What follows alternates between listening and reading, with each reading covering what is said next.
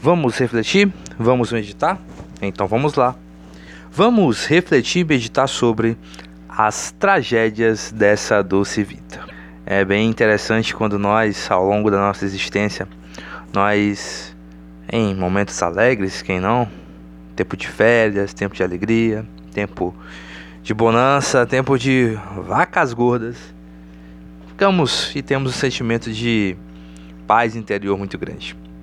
Mas quando vem os tempos difíceis, os tempos das tragédias, os tempos das inundações, das cheias, das enchentes, de um quase ou um mid-dilúvio dentro da nossa nação, nós percebemos quão grande não apenas a força que a natureza tem, que o homem invade, mas também o descaso das autoridades em muitas dessas situações, e também do povo ao colocar lixo em qualquer lugar, ao fazer o descarte irregular de determinados resíduos, ao cometer uma série de crimes ambientais que, ao ver do povo, não tem nada a ver, não tem nada de crime, não tem nada de irregular, mas que na verdade contribui muito para que aconteça diversas tragédias.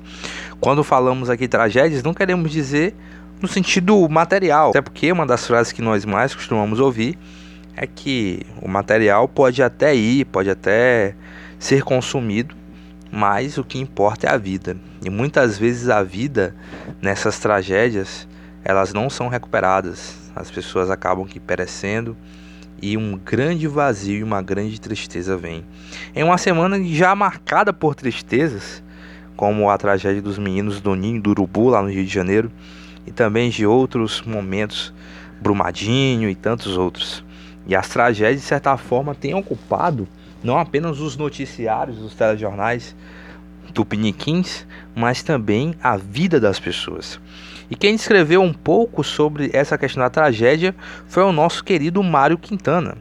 Mário Quintana, o nosso querido Mário de Miranda Quintana, que nasceu em Porto Alegre em 30 de julho de 1906, que foi um poeta, tradutor e jornalista brasileiro e que trabalhou durante muitos anos para a editora Globo e, de, e, foi considerado poeta das coisas simples pelo seu estilo marcado na ironia, na profundidade e pela perfeição técnica como ele trabalhou, não apenas na poesia, mas também como jornalista e além de um exímio tradutor que traduziu mais de 130 obras da literatura do mundo. E em uma coletânea póstuma de suas poesias, denominada Para Viver com Poesia, de 1994, ele diz assim: Não, a pior tragédia não é a que tomba inesperada, rápida, definitiva e única como um raio e que pode ser atribuída a castigo divino, mas a que se arrasta cotidianamente, surdamente, monótona, como chuva miudinha. Não, a pior tragédia não é a que tomba inesperada, rápida, definitiva e única como um raio que pode ser atribuída a castigo divino. Como muitas pessoas falam, ah, Deus mandou chuvas, Deus mandou raios, Deus sabia que a cidade ia inundar e colocou e fez com que acontecesse tudo isso.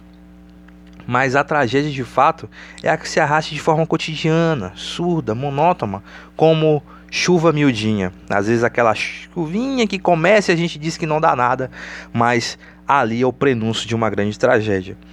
Que isso sirva de lição para nós não apenas no âmbito da, do meio ambiente, mas também no cotidiano de nossas relações e cotidianos. E assim seguimos vivendo e aprendendo.